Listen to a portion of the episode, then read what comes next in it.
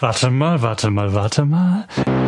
Ja, wo man da gar nicht drüber diskutieren braucht, dass alles eine Farce ist. Terrorbotschaft in Katzengif. Ha.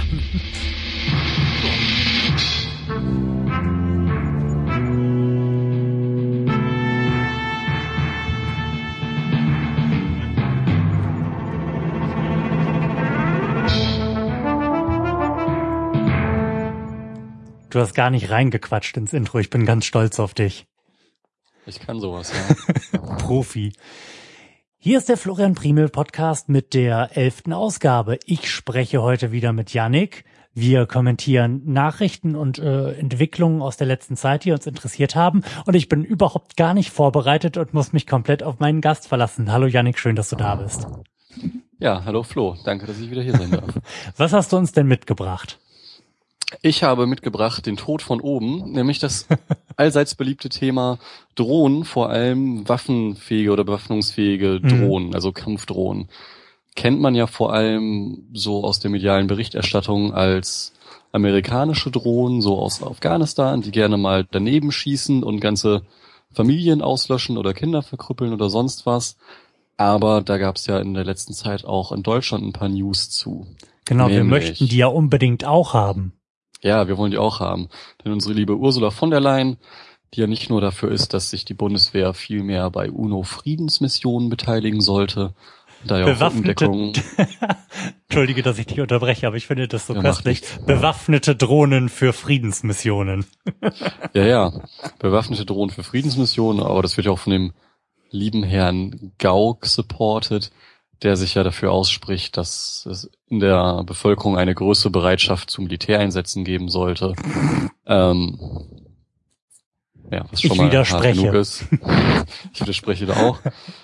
Ja, was Interessante bei den Drohnen ist erstens, dass wir schon längst oder die Bundeswehr über bewaffnungsfähige oder, oder Bewaffnungs das Wort gar nicht ein. Bewaffnungsfähige doch, bewaffnungsfähig, Drohnen? Doch, das ist das Wort. Ja, bewaffnungsfähige Drohnen hm. verfügt, weil die Bundeswehr ihre Kampfdrohnen und ihre Drohnen bisher über Leasing erwirbt. Und die, die sie bisher erwirbt, sind alle bewaffnungsfähig, zwar nicht von Haus aus bewaffnet, aber können schnell und unproblematisch mal nachgerüstet hm. werden, wie sie selbst in einem Interview mit der Süddeutschen Zeitung sagte. Ja, super. Ähm, so dass eigentlich irgendwelche Anhörungen im Bundestag dazu, wie man denn überhaupt zu dem Thema steht, total hinfällig sind, weil man kann die jetzt auch schon so schnell mal nach Bedarf nachrüsten und ohne viel Tamtam -Tam und das irgendwie vielleicht auch groß einer parlamentarischen Kontrolle zu unterwerfen, weil dann kann man das ja schnell und unkompliziert mal den Gegebenheiten anpassen. Das ist ganz lustig, dass du das Thema als erstes auf dem Tacho hast, denn ich habe gestern eine Sendung aufgenommen, die noch nicht veröffentlicht ist, mit Lars. Und da haben wir auch ganz kurz über Drohnen gesprochen. Und äh, er hat die Position eingenommen, dass man da nicht dran, also dass der Drops eigentlich schon gelutscht ist und wir da nicht dran vorbeikommen werden. Ja klar, der Drops ist schon gelutscht. Also sie, sie, also die gute Frau von der Leyen hat sich ja auch eigentlich dagegen ausgesprochen, dass man aus dieser jetzt neuen Aufrüstspirale mal raustritt und tatsächlich ein Zeichen setzt, indem man sich nur für eine Aufklärungsdrohne, eine nicht bewaffnungsfähige entscheidet, sondern sie will ja stattdessen lieber, dass ähm, Deutschland einsteigt in die Arbeiten an einer europäischen Kampfdrohne. Damit man eben nicht mehr leasen muss, sondern seine eigenen Drohnen hat. Weil die Sache mit dem äh, Eurohawk ja so fantastisch geklappt hat beim letzten Mal. ja. ja, solche Projekte laufen doch immer wunderbar. Wir, wir erinnern uns, ähm, für unfassbar viel Geld, da ich das leider nicht recherchiert habe, weiß ich es nicht mehr, ähm, hat sich die Bundeswehr bereits an einem, einem europäischen Drohnenprojekt beteiligt, bei dem sich dann herausstellte, dass ähm, irgendwie die Computersysteme dieser Drohne so fehlerhaft sind, dass es überhaupt, dass es außerhalb jeder Möglichkeit ist, für den europäischen Luftraum ähm, eine Fluglizenz dafür dieses Ding zu bekommen, weil der Kollisionsschutz fehlte. das ist echt grandios. Braucht man ja auch nicht. Nö, Blödsinn. Dafür hat man tolle Piloten. Das ist dann äh, Kollateralschaden. Die es ja nicht gibt bei den Drohnen. Ganz nee. interessant ist einfach auch aber bei dem Drohnenthema, was da noch zusätzlich jetzt aufgefahren wird zur Legitimation des Ganzen. Also das war eigentlich eher so eine Randglosse, aber ich habe mir das mal auch genauer durchgelesen. Link kommt dann in die Show Notes. Mhm. Ähm, die katholische Militärseelsorge hat eine Online-Publikation herausgegeben, wo sich nämlich ich ahne, worauf das hinausläuft. mit dem Thema Drohnen beschäftigt. In Zusammenarbeit auch mit der evangelischen Militärseelsorge, die ja beide zusammen die, ähm, wie heißt das? Die lebenskundliche Schule, lebenskundlichen Unterricht, irgendwie sowas in der Art mit lebenskundlich für die Bundeswehr machen. Ja, lebenskundlicher Unterricht heißt das da, sehe ich wow, gerade klingt super. Ja. Und in dieser Publikation kommen verschiedene Leute zu Wort und irgendwie alle auch sehr positiv. Selbst der einzige Mensch, der mal ein bisschen kritisch sein sollte, von Human Rights Watch äußert sich eigentlich nur dazu, dass es keine vollautonomen Waffensysteme sein sollten, sondern sie noch an menschliche Steuerung geknüpft sein sollten, damit da noch eine Kontrolle ist vom Menschen. Und ansonsten wird sich dahingehend geäußert, dass eigentlich Drohneneinsatz ja eine moralische Verpflichtung ist, weil die Drohnen, weil sie ja sehr viel genauer seien, die zu einer Verringerung der Todesfälle führten, die eigenen Truppen schützen würden, weil die weniger Risiko auf sich nehmen, es sowieso viel weniger Kollateralschäden gäbe, wobei es ja handfeste Gegenbeweise gibt, wenn man sich mal informiert. Sagen. Auch wenn vieles einfach gar nicht taucht, wenn mal ein Drohnenschlag daneben geht, weil die Leute einfach keine Rechte haben, aber naja. Ja, aber das, ähm, das ähm, kann ich da ganz kurz zwischen oder verlierst du dann deinen Punkt? Äh, nee, geh, geh ruhig zwischen. Ähm, das finde ich auch äh, ein interessantes Argument, äh, das als eben moralisches aufzufahren, dass der Mensch trotzdem noch die Entscheidung trifft. Weil wir wissen ja aus eigener Erfahrung, wie das ist, wenn man sich auf irgendein Computersystem verlässt und dann nur noch irgendwie eine nachgelagerte Entscheidung zu treffen hat. Ähm, man wird halt immer nachlässiger dabei und ähm, hinter, hinterfragt zunehmend weniger, ob der Computer da jetzt möglicherweise einen Fehler gemacht hat oder nicht. Und davon mal ganz abgesehen, ähm, das mit dem Präzisionsargument zu verbinden, finde ich auch super, weil so eine Drohne halt stumpf mal auf der anderen Seite der Welt im Einsatz sein kann und man dann äh, irgendwie noch um die zwei bis drei Sekunden Latenz am Start hat und sich halt darauf verlassen muss, dass dieses Tracking-System in der Drohne einem schon das richtige Ziel markiert haben wird. Also es ist aus technischer und auch aus irgendwie moralischer Sicht finde ich ziemlich fragwürdig, beide Argumente. Ja, ja, auf jeden Fall. Und ähm, ich weiß nicht, ob du das mal gelesen oder gesehen hast. Ich weiß nicht, ob, ist, ob das schon verfilmt wurde, aber es gibt ja diesen Bericht über ähm, die Praktik der Drohneneinsätze der Amerikaner in Pakistan, Living Under Drones. Und ähm, da wird halt unter, da wird halt unter anderem drin berichtet, wie das da so, wie das da so abläuft. Erstens macht man sich das ja gar nicht klar, ähm, wo, wo immer von Präzision und chirurgischen Eingriffen gesprochen wird, dass da halt nicht irgendwie einmal die Woche eine Drohne lang fliegt und die rechte Hand von Osama bin Laden niedermäht, sondern dass da Anwohner berichten, dass denen halt fünf bis zehn Mal am Tag irgendwie so ein Ding über dem Kopf lang fliegt. Und ähm, da da ja auch äh, mit der Bevölkerung zusammengearbeitet wird, werden da so Praktiken angewendet, wie zum Beispiel, dass so Infrarot-Tracker in irgendwelchen ähm, lichtdurchlässigen Säckchen dahingestellt werden. Die werden ausgegeben an irgendwelche äh, Informanten und dann sollen die die halt einfach irgendwo hinstellen, wo halt vermutet wird, oh, das könnte wieder ein gefährlicher Taliban-Terrorist sein. Dabei hat irgendwie nur der Nachbar den Esel schief angeguckt. Und dann reagiert halt diese Drohne auf den Infrarot-Tracker da drin und macht das Ding platt. Ja, und vor allem das Argument mit der menschlichen Kontrolle zieht ja auch nur bedingt, wenn man einfach mal schaut, was es in bisherigen oder in den letzten Kriegssituationen, sei es dann Drohnen oder in Kampfhubschraubern für Fehlentscheidungen gab, wenn man dann nur irgendwelche komischen Infrarotbilder hat und Richtig. dann einfach mal entschieden wird, hm, der Kameramann sieht aus, als hätte er eine Waffe auf der mhm. Schulter und keine Kamera, mähen wir den mal nieder. Ja, und dazu da kommt. Ja eine leider sehr, also dieses mhm. schreckliche prominente mm. Beispiel mit dem Kampfhubschrauber. Ja, und dazu kommt, ähm, dass gerade bei diesen modernen Drohnen, da fliegt ja nicht nur irgendwie einfach ein Livestream mit, sondern da werden mannigfaltige Daten übermittelt, die überhaupt in Echtzeit gar nicht äh, erfasst werden können. Das heißt, die kriegen Wer da auch immer am Schaltknüppel sitzt, bekommt sowieso schon einen von Algorithmen gefilterten Eindruck der Realität und muss dann auf den reagieren. Was natürlich im moralischen Sinne auch ganz interessant ist, weil es natürlich immer die Option offen lässt, die Schuld dann wieder auf ähm, diesen gefilterten Eindruck der Realität abzuwälzen. Und nicht auf denjenigen, der den Knopf gedrückt hat. Ja. Ja, aber auch für denjenigen, der da nur diese äh, vorgeführte virtuelle Realität der Drohne wahrnimmt und der die steuert. Auch dazu wird sich in dieser Publikation geäußert, mhm. nämlich dass es dann für diese Drohnenoperatoren viel wichtiger sei, weil die ja ständig an posttraumatischen Belastungsstörungen litten, ähm, dazu schauen, dass die richtig ausgewählt werden. Würde ich auch, wenn ich ständig Hochzeitsgesellschaften niedermähen würde. Ja, dass man da nach richtigen psychologischen Belastungsprofilen Ausschau hält, ähm, die darin auch schult oder trainiert, dass sie belastbarer sind, diesen Stress besser abkönnen und das, was sie da eigentlich tun. Und naja, sonst müsste man auch über psychopharmakologische Behandlungsmöglichkeiten nachdenken. Da bin ich Ist da tatsächlich für. die Formulierung drin. Mehr Ritalin für Knopfdrücker. Ja, und ein Generalleutnant der deutschen Luftwaffe äußert sich dann auch dahin, dass man eigentlich, also dass es dann zynisch wäre, den eigenen Truppen diesen technischen Vorteil bewusst vorzuenthalten und man deshalb schon nachziehen und mitziehen müsste. Naja, das ist halt so eine, so eine typische Denke aus dem, aus dem Fischglas heraus. Und ja. er, könnt, er könnte ja auch sagen, wir müssen uns überhaupt nicht an diesen Einsätzen beteiligen. Dann besteht halt auch keine Notwendigkeit dafür, unsere Truppen entsprechend auszurüsten. Ja. Oder Aber da wir dabei sein müssen, müssen wir auch optimal dabei sein. Ja, genauso wie man nicht nur die Einsätze, sondern überhaupt das Militär an sich in Frage stellen könnte, weil dann müsste man auch nicht die eigenen Truppen umso mehr schützen, weil man gar keine Truppen hätte. Aber oh.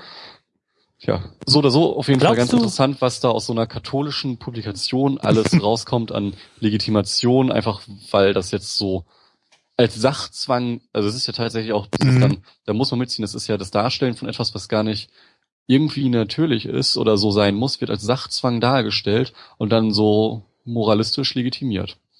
Mhm. Naja, die, die Argumente werden halt vor dieser Prämisse aufgebaut und es wird gar nicht in Frage gestellt, dass vielleicht die dem zugrunde liegende Prämisse halt nicht valide ist. Ja. Das ist natürlich schön. Das sind ja irgendwie, das ist Nebelkerzen werfen halt. Total. Was zum Drohnenthema auch noch interessant ist, das ist jetzt, dadurch, dass wir die Sendung verschoben haben, auch noch mit reingekommen bei mir. Oh. Ähm, unser lieber NSA-BND-Skandal, mit dem ja alles bei uns beiden angefangen hat mit dem Carsten. Mhm. Ähm, da ist ist um eine Episode reicher geworden. Ja. Äh, warte, krieg ich die genaue Formulierung? Da steht's. Ähm, es ist jetzt durch neue Dokumente herausgekommen, dass der BND durchaus enger mit NSA und den USA zusammengearbeitet hat, nämlich indem der US-Drohnenkrieg mit einerseits Daten unterstützt wurde und deutsche, also Stützpunkte der Amerikaner auf deutschem Boden als Kommandoorte für Drohneneinsätze genutzt wurden. Mhm. Das ist aber, glaube ich, schon länger raus. Und ähm, damit Was? Warum habe ich das im Netz jetzt gelesen? Scheiße. Und äh, damit konfrontiert, dass ähm, von, von Rammstein aus Drohnen geflogen werden, von äh, mit denen Menschen getötet werden und dass äh, Informationen vom BND dazu genutzt werden, um irgendwelche Targets zu identifizieren. Da antwortet dann die Bundesregierung nur, womit sie vermutlich noch nicht mal lügt, dass ihnen darüber, darüber keinerlei Erkenntnisse vorliegen würden. Das ist schon bemerkenswert. Die wissen wie immer von nichts.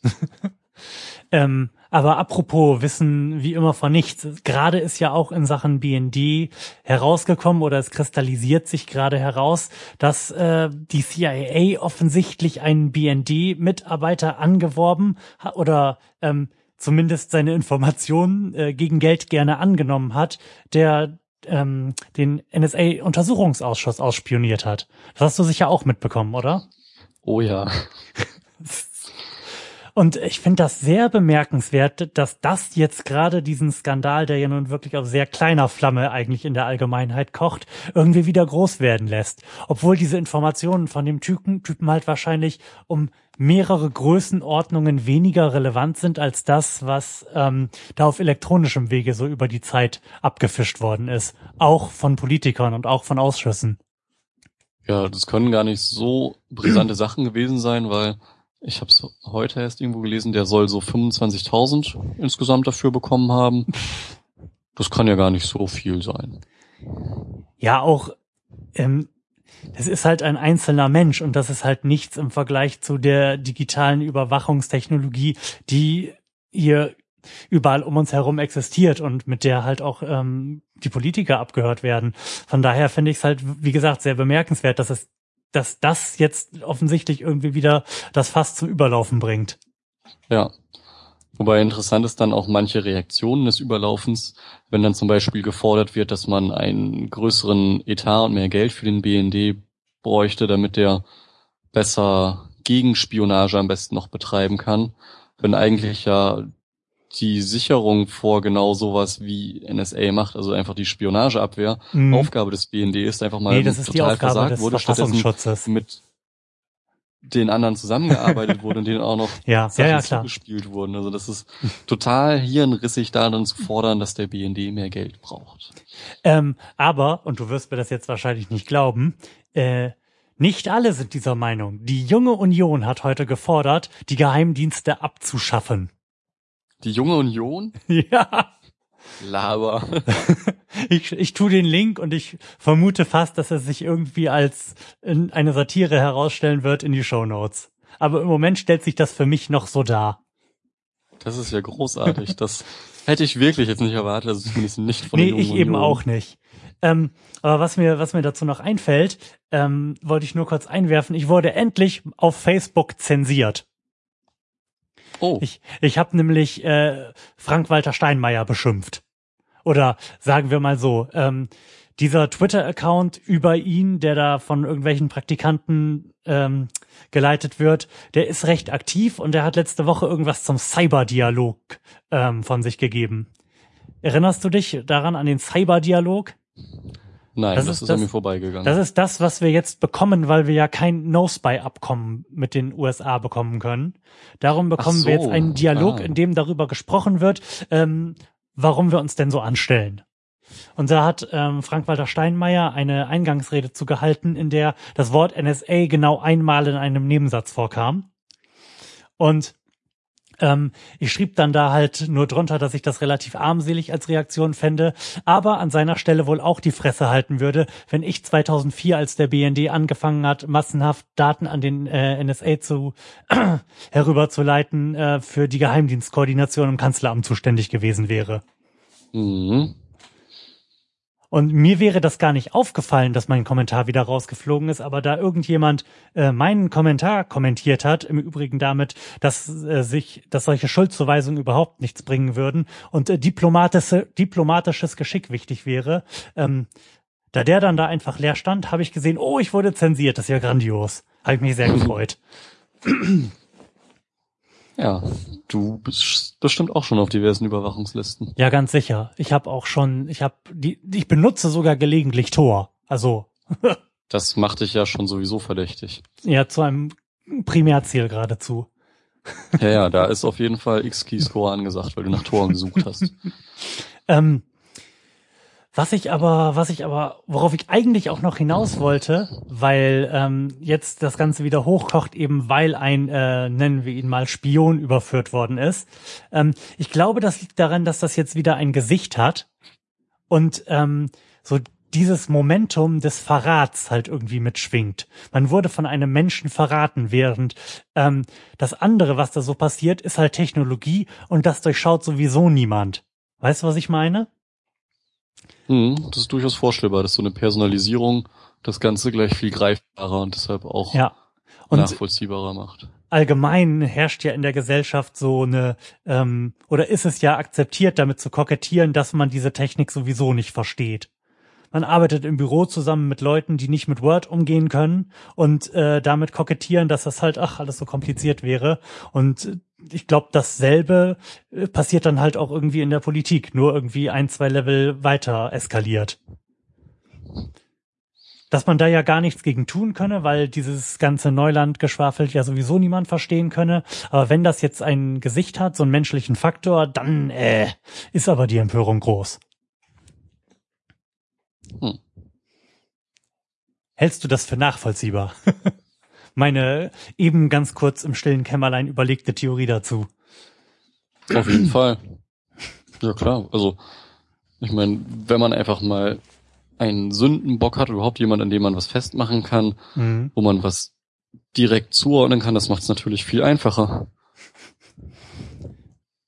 Und vor allem, ähm, eigentlich, also das finde ich das Schöne daran, eigentlich müsste doch jetzt zumindest mal irgendjemand zurücktreten. Also jetzt vielleicht nicht direkt die Kanzlerin. Wir erinnern uns ja an die Guillaume-Affäre. Sagt ihr das was? An die was? Ich die Guillaume, die Guillaume-Affäre. Das ist der Grund, warum damals Willy Brandt zurückgetreten ist, weil Günther Guillaume, einer seiner engsten Vertrauten, sich als DDR-Spion herausgestellt hat. Ah, nee, da habe ich gerade was gelernt. Und müsste da jetzt nicht zumindest irgendwie der BND-Chef, ich glaube, das ist der Maaßen, ne, müsste der nicht jetzt mindestens mal zurücktreten? Ich meine nicht, dass da jemand anders folgen würde, der genauso verbohrt ist, aber prinzipiell fände ich das jetzt mal ganz angemessen. Ja, also nicht ja, sondern ja, aber dann hätten genau genommen eigentlich schon so ziemlich alle rücktreten müssen, schon vor einem Jahr. Ja. Und, und vor allem, das, da, das war, ist mir dann auch in den Kopf gekommen, als ich über dieses äh, Technik versus menschlicher Faktor-Ding nachgedacht habe. Das, was äh, Günther Guillaume damals an die DDR spioniert haben könnte und an Informationen weitergegeben haben könnte, ist wahrscheinlich auch ein Fliegenschiss im Vergleich zu dem, was auf elektronischem Wege bei, beim NSA landet. Die hätten alle längst mal zurücktreten müssen.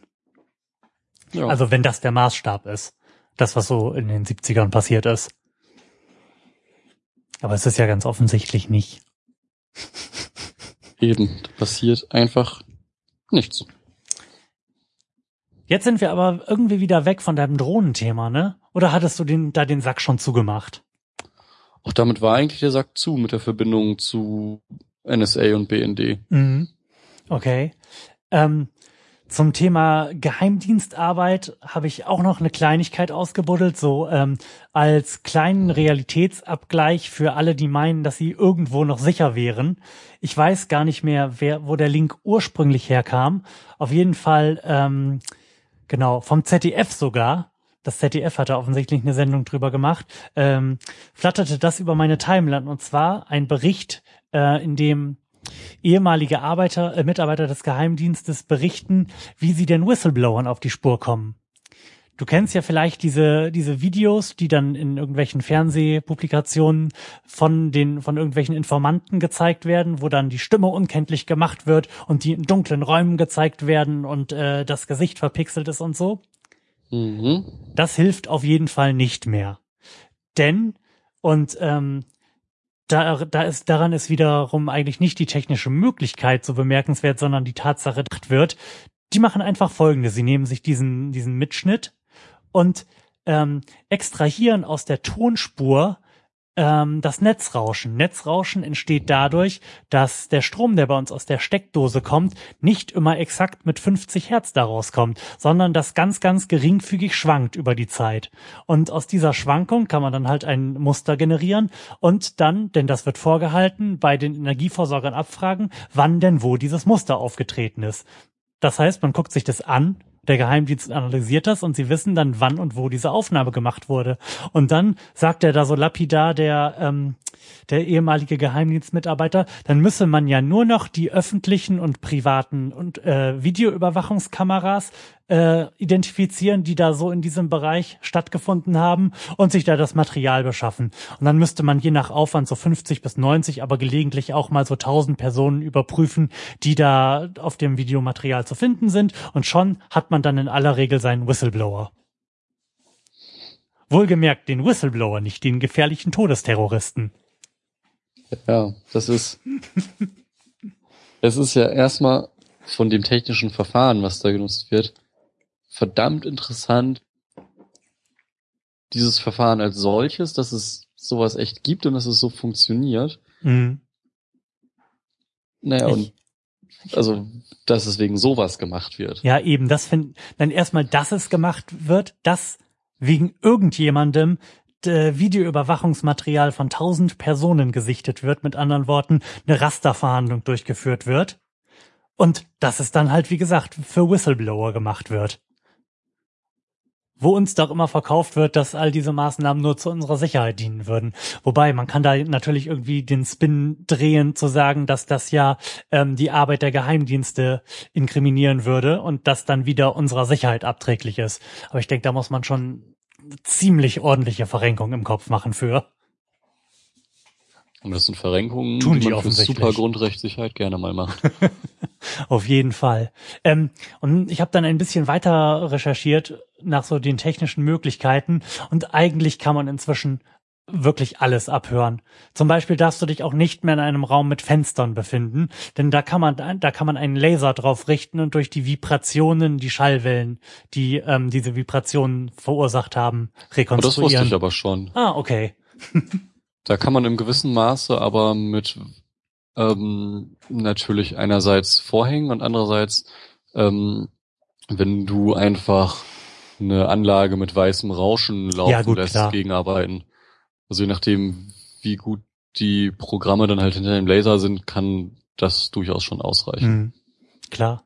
Ich nehme jetzt mal an, sie sind gut in dem Bereich, über den wir hier sprechen. Ja, das steht zu befürchten. Wahrscheinlich ist unter der Dusche stehen tatsächlich immer noch die sicherste Variante. Ja. Oder einfach Zettel, die man danach aufisst oder verbrennt. Absolut. Oder beides. Ja, aber das ist ja, ist auf jeden Fall wieder, finde ich, so insgesamt äh, eine schöne, ein schöner weiterer Spin zu dieser ganzen Geheimdienstgeschichte, der so langsam doch auch dem letzten gezeigt haben sollte, dass es eigentlich nicht um unsere Sicherheit geht und dass äh, die Geheimdienste irgendwie komplett frei drehen. Hm. Ich finde es auch, es fällt mir gerade so ein, wo wir reden, Hm. Total bemerkenswert. Das ist bestimmt zehn Jahre her, wenn nicht sogar länger, dass Eike mir mal sowas in die Richtung erzählt hatte, dass eben die Amerikaner ganz viel abhören würden, Mhm. würden und ganz viel Daten sammeln würden, dass es da Programme gäbe, die alles Mögliche auswerten würden. Das habe ich damals noch für totalen Schwachsinn und technisch unmöglich abgetan. Ja, wahrscheinlich noch nicht mal als technisch weiß man- unmöglich, aber der, man, man hat halt immer gedacht, dies, der Aufwand, das betreibt doch keiner. Jetzt wissen Ja. wir von riesigen Serverfarmen. Ja, und jetzt sitzt man davor und denkt sich, ne, What the fuck? Ja, wie konnten wir so doof sein? Wobei, selbst wenn wir nicht so doof gewesen wären, pff, was hätt's geändert? ja, nichts, dann hätten uns andere Leute für Spinner gehalten. Hey, aber wir würden dann jetzt wahrscheinlich keinen Podcast machen. Also, äh, vielen Dank, Keith Alexander und äh, wie heißt denn der andere, der Klepper mit Vornamen? Ohne euch wäre das hier nicht möglich gewesen. Oh, jetzt hätte ich ge Uh. echt gerne Applaus auf dem Soundboard. Ja, das kannst du einrichten. Ja, aber nicht jetzt. Das, vielleicht gibt's in der nächsten Sendung Applaus. Und äh, ein bis zwei andere Geräusche, die du dir wünschen darfst. Insgesamt ja, habe ich ich, habe glaube mir ich, schon meinen brutalen Schrei gewünscht. Ach ja, stimmt. Den sollst du kriegen. Ansonsten nehmen wir einfach einen Quake 3 Excellent, das ist immer gut. Ähm, hast du noch ein Thema, wofür du das Excellent oder den Schrei gerne verwenden würdest, wenn wir ihn denn hätten? ähm, den Schrei, wie kann man denn mal das Thema nennen?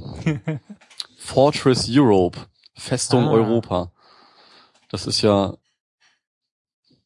mal wieder ein sehr interessantes und brandaktuelles oder nach wie vor interessantes und bra- brandaktuelles Thema, wie sehr gerade auch mit steigenden Unsicherheiten in Europa man sich gar nicht darum kümmert, sondern man Mhm. sich dann viel mehr darum kümmert, einfach Flüchtlinge, Asylbewerber und Menschen, die nach Europa kommen wollen, draußen zu halten. Ja. Und das war jetzt die Tage, flatterte das mal irgendwo durch meinen Newsfeed, so die aktuellen Schätzungen, weil es gibt da ja keine Zahlen, ähm, dazu, wie viele Flüchtlinge seit 2000 denn so im Mittelmeerbereich gestorben sind. Man geht da, wenn man ganz vorsichtig schätzt, von mindestens 23.000 Toten aus.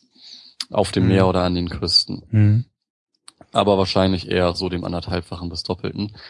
Ähm, interessant ist dazu einfach mal als Vergleichszahl, so für ältere Deutsche, die ja gerne mal mit Mauertoten und den Mauerschüssen argumentieren. Ähm, je nach Datenlage so direkt Mauertote 130 bis 250. Wenn man die gesamte DDR-Grenze, also auch inklusive Ostsee heranzieht, ja, so knappe 460 Tote. Ja, das ist also Größenordnungen winziger. Und da vermutlich auch Selbstmorde von Mauersoldaten auch schon mit reingezählt. Hm. Ähm, also das ist erstmal eine echt harte Hausnummer. Da kann man natürlich auch wieder mit Drohnen kommen, weil die Europäer ja mit ihrer einen Sicherheitsorganisation ja da auch sehr auf Drohnenüberwachung des Mittelmeerraums setzen, mhm. wenn sie gerade mal nicht arme Schiffe abdrängen, was auch rauskommt. Interessant ist aber auch, dass die ähm, europäischen Organisationen, die sich eben da um die Überwachung kümmern, auch ganz klar selbst sagen, warum sie keine Statistiken über Todeszahlen führen. Wir haben Weil da, sie sagen, das sind keine Flüchtlinge in dem Moment mehr und keine Asyl, keine Asylanten. Ja. Und deshalb interessiert die das nicht und deshalb nehmen die das gar nicht auf. Sondern was, was sind es? Zahlen. Das interessiert die einfach nicht. Also da, die Leute, die halt irgendwo an die Küsten gespült werden, werden in der Regel auch anonym begraben. Mhm. Und so gibt's halt ganz wenig Datenmaterial tatsächlich mhm. dazu. Ja, ist ja aus deren Sicht prinzipiell auch sinnvoll, da keine Daten drüber zu erheben. Je weniger Daten, desto äh, weniger Empörungspotenzial, ne? Und das ist ja nicht deren Aufgabe. Die sollen ja Leute draußen halten. Und ähm, wenn die Leute tot sind, sind sie keine Leute mehr. Und äh, um unserem äh, Propagandaauftrag, äh, Bildungsauftrag nochmal nachzukommen, ähm, wer sich dafür interessiert, was das für Organisationen sind, die dafür zuständig sind, die fiesen Flüchtlinge von der Festung Europa fernzuhalten, der kann mal nach Frontex und Euro vorgoogeln. Da findet man sehr witzige Sachen. Genau. Und äh, auch Kopf, den anderen hatte ich gerade nicht mehr im Kopf. Auch echt interessant, ähm, weil das halt, das sind offizielle ja, Organe ja nicht, aber offizielle Institutionen der Europäischen Union und von denen hat eigentlich noch niemand was je gehört. Ja. Ich. Und, und wenn ja. wir schon dem Propagandaauftrag gerechten wollen, muss man natürlich auch dazu sagen, dass wer sich zum Beispiel hier innerhalb von Deutschland für Flüchtlingsproteste einsetzt, ziemlich kann, dass er als Extremist gilt und vom Verfassungsschutz beobachtet wird. Ja, selbstverständlich. Da gab es ja auch schöne Nachrichten zu.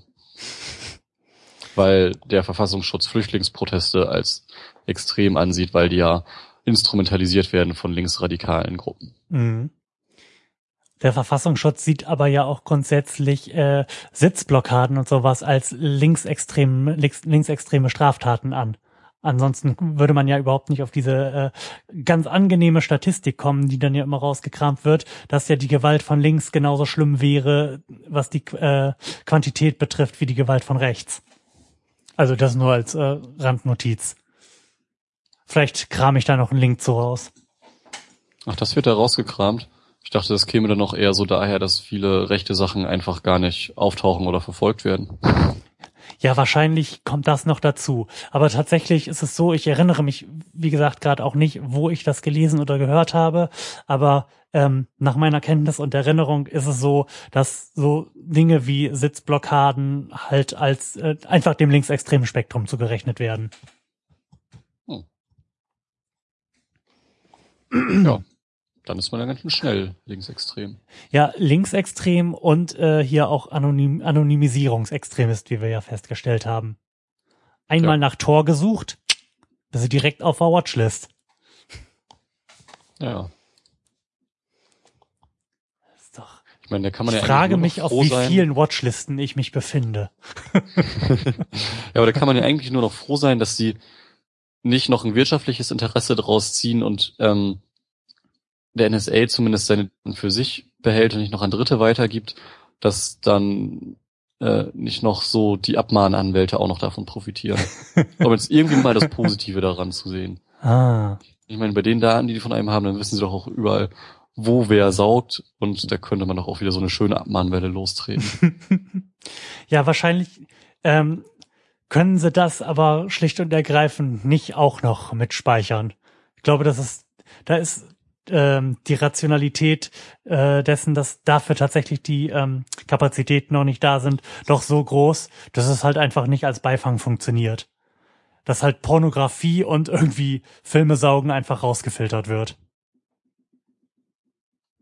Weil ansonsten bräuchten sie wahrscheinlich äh, 10 bis 12 mal so viele von diesen Serverfarmen.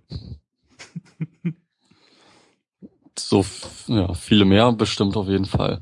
Aber ob die das grundsätzlich rausfinden, das wäre jetzt echt eine interessante Frage. Also ich weiß, ähm, man muss bei den bösen Kryptografen ja davon ausgehen, dass die irgendwelche Sachen auch in anderen Dateien verstecken. Mhm. Und da muss man ja auch aufpassen bei den ganzen fiesen Leuten, die sich selbst in die Und Privatsphäre das, das tricky. Äh, Bombenpläne in Pornofilmen verstecken. ja, das geht ja also entweder tatsächlich als äh, Content in dem Film oder du kannst es ja vermittels Steganographie in die mhm. Dateien mit mhm. einfügen, so dass es eigentlich nur dadurch auffällt, dass dann irgendwelche Bilddateien, die eigentlich gar nicht so groß sein sollten, total groß sind, weil da in den Dateien noch ganz viel mhm, drin klar. versteckt ist. Hm. So grob. Also ich kenne mich dann nicht genau mit aus. Ich habe da nur mal den Wikipedia-Artikel ja. zugelesen. Dachte mir, wow, voll cool. ähm, Zukunft. Genau, du fragtest gerade oder du sagtest gerade, du wüsstest nicht, ob das so wäre, dass das halt als äh, Beifang rausfliegt. Ja, das ähm, sagte ich. Bei den bei den deutschen Diensten ist das tatsächlich so. Ich habe mir und das kann ich halt auch empfehlen, ähm, die Aussage von Frank Rieger vom Chaos Computer Club vor dem Untersuchungsausschuss angeschaut. Also da gibt's so einen ganz hübschen Zusammenschnitt auf YouTube, wo nur seine Antworten drin sind. Ähm, und der erzählt halt, dass die deutschen Dienste diese 20-Prozent-Regel hätten. Die dürften also von Gesetz wegen maximal 20 Prozent des Internetverkehrs abfischen. Also den mitschneiden. Und Ach so, da sagt er halt, okay, wenn schmeißt er halt irgendwie Pornografie und Datensaugen raus, dann äh, bist du aber mal locker bei deinen 20 Prozent. Also dann hast ja. du Full Take. Mit 20 Prozent. Ja, wenn man dann auch die Katzenbilder rausschmeißt. Ja, animierte GIFs sind ja nicht so groß. Oh, es ist was drin versteckt. nee, aber okay, die Zahl kannte ich auch wieder gar nicht. Wieder was gelernt, aber. Also wirklich sehr kurzweilig, sich diesen Vortrag mal anzuschauen. Also erstens ja, hat er einen sehr ne? lustigen, ne? ja klar, erstens hat er einen sehr lustigen Bart und ähm, zweitens antwortet er auf die Frage, der sich tatsächlich irgendeiner dieser Abgeordneten da entblödet, ob man das nicht alles hätte auch schon früher wissen können, äh, mit der genialen Aussage, dass sie doch einfach mal an ihrem Arbeitsplatz im, im Reichstag nach oben in die Kuppel gehen und nach Norden gucken sollten und da würden sie die englische Botschaft sehen und ob sie denn wüssten, was das für weiße Dinger wären, die da drauf stehen. also insgesamt sehr kurzweilig, kann ich nur empfehlen. Hm. Genau, und er, was er, er beginnt irgendwie sein Eingangsstatement damit, die NSA als Mafia-Organisation mit angeschlossener Rechtsabteilung zu bezeichnen. Ich tue das, glaube ich, nach ganz oben in die Show Notes, aus Prinzip. Als Mafia-Organisation mit angeschlossener Rechtsabteilung. Ja. Weil sie halt ganz offensichtlich über dem Gesetz stehen oder außerhalb des Gesetzes stehen, wie es ja die Mafia auch, ähm, wie es ja die Mafia auch für sich äh, in Anspruch nimmt, aber für den Fall der Fälle immer noch ähm, eine rechtliche Legitimation aus dem Hut ziehen können. Ja. Aber bei Mafia denke ich immer noch an sowas wie einen gewissen Ehrenkodex, an den man sich hält. Also ich glaube, ich glaube so der typische NSA-Mitarbeiter hat einen Ehrenkodex. Der glaubt halt daran, dass er der Gute ist. Und dass alle Mittel, die er einsetzt, dem Guten dienen. Gut, das würde ich jetzt erstmal einen wahren Zustand nennen und nicht einen Ehrenkodex. Sonst, wenn die echt sowas wie einen Ehrenkodex hätten, der sich vielleicht auch auf sowas wie die freiheitlichen Grundwerte, auf die sich die Amerikaner stützen, berufen würde, dann würde es nicht nur Edward Snowden geben, sondern ein paar mehr davon. Ja, selbstverständlich. Ich habe gerade mal den äh, Wikipedia-Artikel zur NSA aufgemacht, in der Hoffnung, dass ich da sowas wie ein Motto finde, aber es scheint keins zu geben. Die haben vorgesorgt. Bloß nichts einbauen, wo man noch. Ja, wo man drüber stolpern könnte. Echt? Wo Wobei, kann. erinnerst du dich noch an das Firmenmotto von Google? Don't nee. be evil. Be evil? Don't be evil. Don't be evil. Ja. damit sind äh, Sergey Brin und wie heißt denn der andere? Auf jeden Fall sind die damit gestartet. Das ist ja auch Auslegungssache, was Evil ist. ja, in dem eben beschriebenen Warnzustand ist wahrscheinlich so einiges Evil. Und wir müssen davor beschützt werden. Hast du noch was, Yannick? Ähm, nee, ich hatte noch letztens was im Kopf, aber irgendwie habe ich den Link dazu verloren. Was jetzt blöd ist, einfach so ohne Link darüber zu reden. Da ging es nämlich um Hedgefonds und dass ein, ich weiß gar nicht mehr welches südamerikanische Land, äh, dann einem amerikanischen Hedgefonds ja. einfach mal einen dreistelligen Millionenbetrag schuldet, in, weil der halt seine Staatsanleihen ich glaube, es äh, ist Argentinien, aber ich bin mir auch gerade nicht sicher. Ja, jetzt wo du sagst. Und wo wir gerade bei über dem Recht stehen sind, hatte ich das wieder im Kopf, äh, weil da einfach nur, weil die Staatsanleihen in Dollar waren, das dann vor ein amerikanisches Gericht ging, das Gericht entschlossen hat, jo, dem muss sein Geld ausgezahlt werden mhm. und dem muss auch zuerst sein Geld ausgezahlt werden, bevor irgendwelche anderen ja, Gläubiger gibt, ausgezahlt werden. Es gibt halt ein Recht auf 1600 Prozent Rendite. Ja, und da dann einfach mal ein Land eigentlich bankrott ist und auch das in der, also sagen wir mal, Staatengemeinschaft, mhm. Gemeinschaft in Anführungszeichen, dass das einfach so, einfach so gemacht wird, wird weil es sind die USA. Ja. Die, die wie Holger Klein, wie Holger Klein immer sagt, die USA sind halt der stärkste Junge in der Klasse. Zumindest der, der am meisten rumhaut. ja, das ergibt sich ja, weiß ja, Kinder stark groß, dann hauen die auch. Ja. Ich glaube, so ist das gemeint. nee, aber sonst habe ich nichts. Okay. Ähm, da ich ja auch maximal, wie gesagt, schlecht vorbereitet bin und mich da komplett auf dich verlassen habe, vielen Dank, dass du diese Sendung so souverän gemeistert hast, trotz meiner gigantischen äh, Unvorbereitetheit. Und ähm, ich würde sagen, wir hören uns in allerspätestens zwei Wochen wieder. Ja, sehr gerne. Dann hoffentlich auch mit mehr Vorbereitung, aber und mehr Soundboard-Knöpfen. Ja, mehr Soundboard-Knöpfe, das ist auf jeden Fall wichtig. Und dann sage ich einfach mal Danke und bis dann. Euch danken wir für die Aufmerksamkeit. Tschüss.